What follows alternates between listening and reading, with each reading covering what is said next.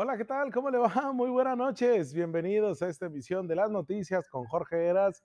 Le digo muchas gracias por estar con nosotros, por acompañarnos y por iniciar esta emisión que, bueno, ya sabe, estamos encantados de llegar a su hogar. Háganos campito, ¿no? Hagan, denos chance de entrar ahí, de ponernos a un lado de usted y empezar a analizar los temas y discutirlos y, por supuesto, pues se vale debatir, ¿no?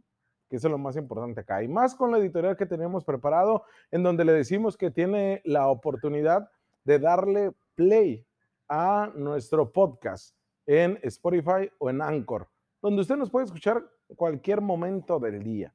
Ese podcast que ha ido generando y generando más audiencia, pues sea parte de él también. Escuchar todas y cada una de las editoriales que ahí lo tenemos para usted. Pero bueno, vámonos de lleno con la editorial.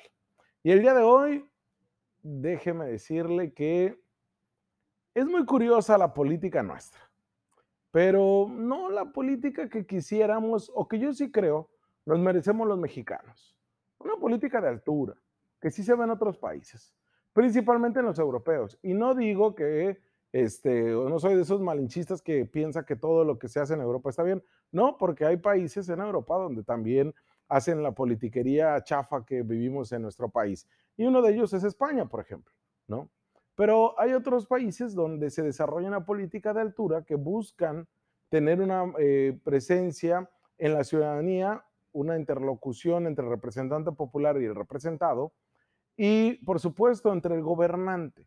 Hemos hablado acá un sinfín de análisis sobre los temas de herramientas de participación ciudadana como el plebiscito, el referéndum, la consulta popular, la iniciativa ciudadana. Estas eh, eh, herramientas que tenemos nosotros los ciudadanos para tener una injerencia en la política de todos los días, no solamente con el voto que hacemos durante las elecciones.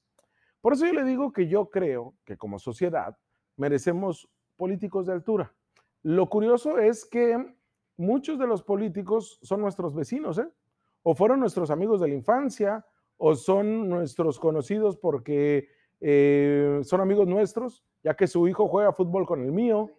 Y así hemos ido generando una política diferente, pero siguen siendo nuestros vecinos, esperando que, bueno, ante la cercanía que tenemos, hagan las cosas de manera diferente. Sin embargo, por eso le digo que es muy curiosa la política nuestra. La politiquería es realmente la que vivimos hoy en día. Así que disfrazan nuestros representantes populares. Porque bien curioso, ¿eh? Porque nuestros diputados, nuestros gobernantes, ellos se sienten un Winston Churchill tras la Segunda Guerra Mundial o una Margaret Thatcher y su nacionalismo capitalista, ¿no? Con el famoso Commonwealth. O sea, ellos se sienten así, ¿eh? Y se ven. Y cuando ven eh, películas en Netflix o ven películas en la tele eh, donde sale Margaret Thatcher o Winston Churchill, o por ejemplo si se aventaron este, alguna serie donde tiene que ver este, pues, temas de política, ellos sienten que son, ¿eh? O sea, ellos, ellos se, se, sienten que manejan una política de ese tipo, ¿eh? Muy novelesca o muy histórica. Pero no, acá es de negociaciones por cuestiones electoreras o beneficios a muy corto plazo. Cuando pensábamos que Morena nos iba a dar una diferencia en cuanto a la política se refiere, y no hablo de Morena de aquí, ¿eh? No, no hablo de los morenos de acá, que sabemos están totalmente dirigidos bajo lo que haga o deje de hacer Jaime Bonilla Valdés o lo que haga o deje de hacer este, eh, Ramírez Cuella al nivel nacional. No, no, no, no, no, olvídese. Estamos hablando de la morena de de veras, ¿no? Aquella que se encuentra en la Ciudad de México. Aquella que abraza el proyecto de Andrés Manuel López Obrador de manera directa y que tiene una intercomunicación con el presidente, con el fundador y con el, este, pues, ¿qué le digo? El quien realmente tiene la batuta de la política morenista en cuestión de ideología, ¿no? Que es el presidente del país. Bueno, uno pensaría lo que sucede en el Congreso de la Unión, en la Cámara de Senadores, va a ser pues la ley. ¿eh? Con eso nos vamos a dar cuenta de cómo los morenos pueden negociar y pueden manejar sus temas, pero con la idea férrea de la política con la que llegaron a su puesto, que era ni un voto al PAN, ni un voto al PRI. Cuando pensábamos que Mario Delgado tenía la fuerza suficiente para imponerse como gran líder de la bancada de Morena en San Lázaro y presidente además de la Junta de Coordinación Política, la JUCOPO, que es donde se encuentran todas las fuerzas, que es donde se hacen los acuerdos de adeveras, pues no nos topamos, ¿qué no? Que todos y cada uno son piezas de un ajedrez raro del morenismo, que en un discurso nos dice que ni un solo voto al PAN y al PRI, porque son la mafia del poder, ¿se acuerda? Que los morenos los odian con odio jarocho, que nunca en la vida les vuelven a hablar ni para jugar basta en sus tiempos de ocio en el Congreso de la Unión, que es mucho, pues la realidad nos dice otra cosa, que aún Morena, siendo mayoría en el Congreso de la Unión, usa al PRI para tener gobernabilidad y seguir teniendo fuerza al interior de sus partidos aliados con los que llegó a tener el poder y con los que muchos de los escaños que tiene a nivel local, a nivel nacional, fueron gracias al PT. Incluso me atrevo a decir que gracias al verde, poquitos, pero gracias al verde también. Pero gracias al PT. Pues no que Morena y la 4T no pueden ver ni en pintura a los que denominaron como el PRIAN. Al final todo queda en ese discurso hueco que nos comemos todos los ciudadanos todos los días. Pero mire, todo tiene un inicio. Todo comenzó a principios de la actual legislatura, en la cual Morena, ya le digo, tiene mayoría tras el triunfo aplastante de López Obrador en las urnas. Ahí Mario Delgado toca la flauta, como en el cuento del flautista de Hamelin. ¿Y los demás diputados? Bueno, yo creo que usted conoce ese cuento de los hermanos Grimm. El flautista de Hamelin Así es Mario Delgado. Y no solamente a nivel nacional, sino en algunos estados del país. Pues siendo Mario Delgado quien parte el queso en la Cámara Baja, firmó un acuerdo en el que se comprometió a que por orden de prelación y según la cantidad de legisladores de cada bancada, durante el primer año de la Cámara de Diputados sería presidida por Morena, que así fue. El segundo año por el Partido Acción Nacional y el tercer año por el Partido Revolucionario. Algo así como generar una gobernabilidad ahí muy rara entre el Congreso de la Unión y ser un buen anfitrión, ¿no? De la nueva Casa Morenista, que es el Congreso. Pero siempre hay un negrito en el arroz que mete su cuchara y arruina todos los planes. ¿Y sabe quién es en este cuento? Pues es Fernando Noroña.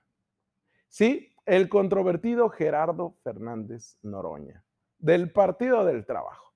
Ese que le gusta hacer escándalo por todos lados ese que ve en la desobediencia civil una de las vías para golpear a los gobiernos de entonces Felipe Calderón y de Enrique Peña Nieto. ¿Quién hace más ruido que Gerardo, que Gerardo Fernández Noroña? Hasta en el Congreso de Baja California. Recuerdo aquel episodio que le hizo de manera eh, directa al ahora monenista, pero de siempre hueso azul, Carlos Torres Torres, cuando fue diputado en la, en la pasada legislatura. Se aventaron tirito, ¿eh? Fernando, Gerardo Fernández Noroña desde las este, asientos donde estaba la prensa y donde está el público y Carlos Torres Torres en la curul. Se aventaron tremendo tirito al final, corrieron a Gerardo Fernández Noroña, algo que conoce muy bien, y todo quedó ahí. Ahora son aliados, el Partido del Trabajo y Morena.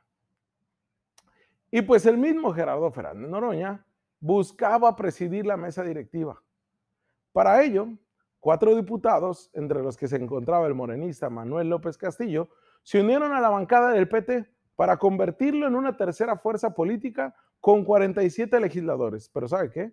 De esta manera, Morena perdía la mayoría absoluta en la Cámara Baja. Ante esa situación, López Castillo se retractó y dijo, ¿sabes qué? Dice mi mamá que siempre no. Y me regreso Morena, con lo que dejó al PT con 46 legisladores. Cifra que empataría con el PRI, y con lo que se estarían peleando. Y el mismo Noroña dijo en rueda de prensa, en días, en esta semana, porque todo esto que le estoy diciendo fue esta semana, ¿eh? todo este teatrito, en unos días. El mismo Noroña dijo, yo no veo que los votos no me den, porque pues Morena tendría que darle prácticamente la mesa directiva al PRI, se la tendría que regalar para que yo no quede. Pero confío en que Morena va a actuar bien. ¿Sabe qué? Pues Morena, conservando la mayoría absoluta con 251 integrantes, hizo un primer intento de negociación. Pero la planilla que encabezaba la priista Dulce María Sauri se quedó a 25 votos de ser aprobada. Obtuvo 278 a favor. No alcanzó las dos terceras partes. El presidente de la Junta de Coordinación Política y presidente de la Cámara, Mario Delgado, dijo que quería tener una garantía que el PRI no iba a actuar de manera unilateral, porque esas acciones minaban la confianza y ponían en duda la imparcialidad de la mesa. Fue así como desde el sábado 30 de agosto aseguró Mario Delgado que no iba a hacer ninguna maniobra para que sus aliados ocupen un cargo en el Palacio Legislativo en San Lázaro. Delgado explicó que, que votó en abstención porque le preocupaba a Dulce María Sauri. Al final, Morena y su 4T le terminaron dando aire el día de hoy una bocanada de triunfo. Pírrico, quizá, pero se lo dieron al PRI. Pues la Cámara de Diputados aprobó con 313 votos a favor, 123 en contra y 21 abstenciones que la legisladora del Partido Revolucionario Institucional, Dulce María Sauri, presida San Lázaro durante el tercer año de la actual legislatura. Ahí lo ve, la fuerza morena y la fuerza del PRI. Sí, la misma Dulce María Sauri, que representa el viejísimo PRI, María Sauri, quien fuera presidenta del PRI durante el último año de Ernesto Cedillo, la primera gobernadora en Yucatán, interina, pero la primera mujer al frente del Ejecutivo en Yucatán, también fue diputada federal y senadora. Eso sí, es una corriente distinta del priismo, aguerrida y contestataria, pero siempre soldado del priismo más rancio, más viejo. Y así quedó integrada la mesa directiva. ¿eh? Con diputados de todos los colores, teniendo como vicepresidenta a la experredista Dolores Padierna Luna, ¿no? Ya sabemos, esposa de este Bejarano, el señor de las ligas, y también vicepresidente un panista, una priista, y así está compuesta la mesa directiva del actual Congreso de la Unión, de la Cámara Baja. Miren, el diputado del Partido del Trabajo, Gerardo Fernández Noroña, Diputados se realizó una operación de Estado para imponer en la presidencia de la mesa directiva de la Cámara de Diputados a la legisladora priista. Por su parte, Reginaldo Saldoval, coordinador del Partido del Trabajo en esta Cámara, dijo que fue una decisión totalmente equivocada apoyar al PRI para que se hiciera de la presidencia de la mesa directiva de esta Cámara. Aseguró que incluso es un punto de quiebre de la 4T y del discurso y de la historia de la misma cuarta transformación del presidente Andrés Manuel López Obrador. Ahora sí les digo a los morenistas, ¿cómo van a explicarle a la gente que hacen pactos con el PRI cuando le repito por tercera ocasión? El mandato fue ni un voto al PRI, ni un voto al PAN, pero sí se ocupa hacer esta politiquería o esta política de tres pesos para tener una presencia y un poder en el Congreso de la Unión. ¿Cómo le van a explicar a la gente?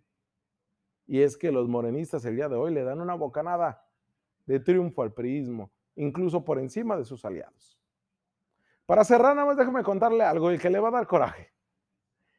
Se eh, instrumentó un sistema en el Congreso de la Unión para votar a distancia mediante dispositivos móviles, móviles celulares el cual para muchos podría incrementar el ausentismo y la baja productividad de la Cámara. Es decir, el mismo Congreso de la Unión, a través de la Junta de Coordinación Política y de la Comisión de Administración, nuestros 500 diputados van a tener celular nuevo a costa del erario, pero que dicen los diputados van a estarlo pagando con, a mensualidades a largo plazo.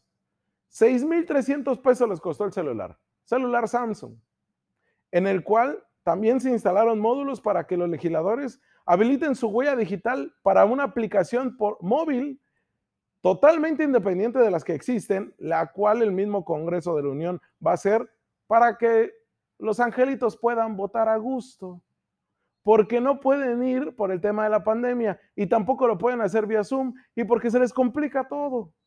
Entonces el Congreso de la Unión se le ocurrió una tremenda idea de darle celulares a todos 3 millones de pesos por la compra de estos modelos celular Galaxy A21S que se entregarán a cada uno de los legisladores y los tendrán que utilizar para que se puedan conectar y voten a distancia durante el periodo ordinario. No van a tener más que señal para votar.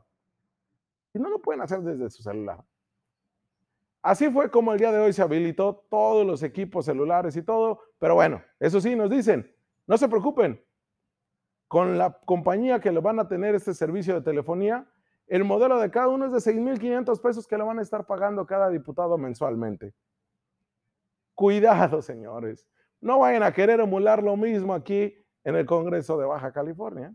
Ya platiqué con la diputada Montserrat Caballero y me dijo, jamás serás, jamás nosotros no, que cada quien se pague su celular, porque somos la 4T, somos la austeridad andando. Pues el Congreso de la Unión no piensa lo mismo. ¿eh? Así que de manera incongruente los diputados de Morena promovieron compra de celulares para realizar votaciones. Diputados que son eh, federales, ¿eh? el Congreso de la Unión. A los angelitos no pueden, imagínense. Vamos a una pausa comercial, no les alcanza además. Vamos a una pausa comercial y regresamos con más temas. Coméntenos la editorial, ¿qué piensa de eso?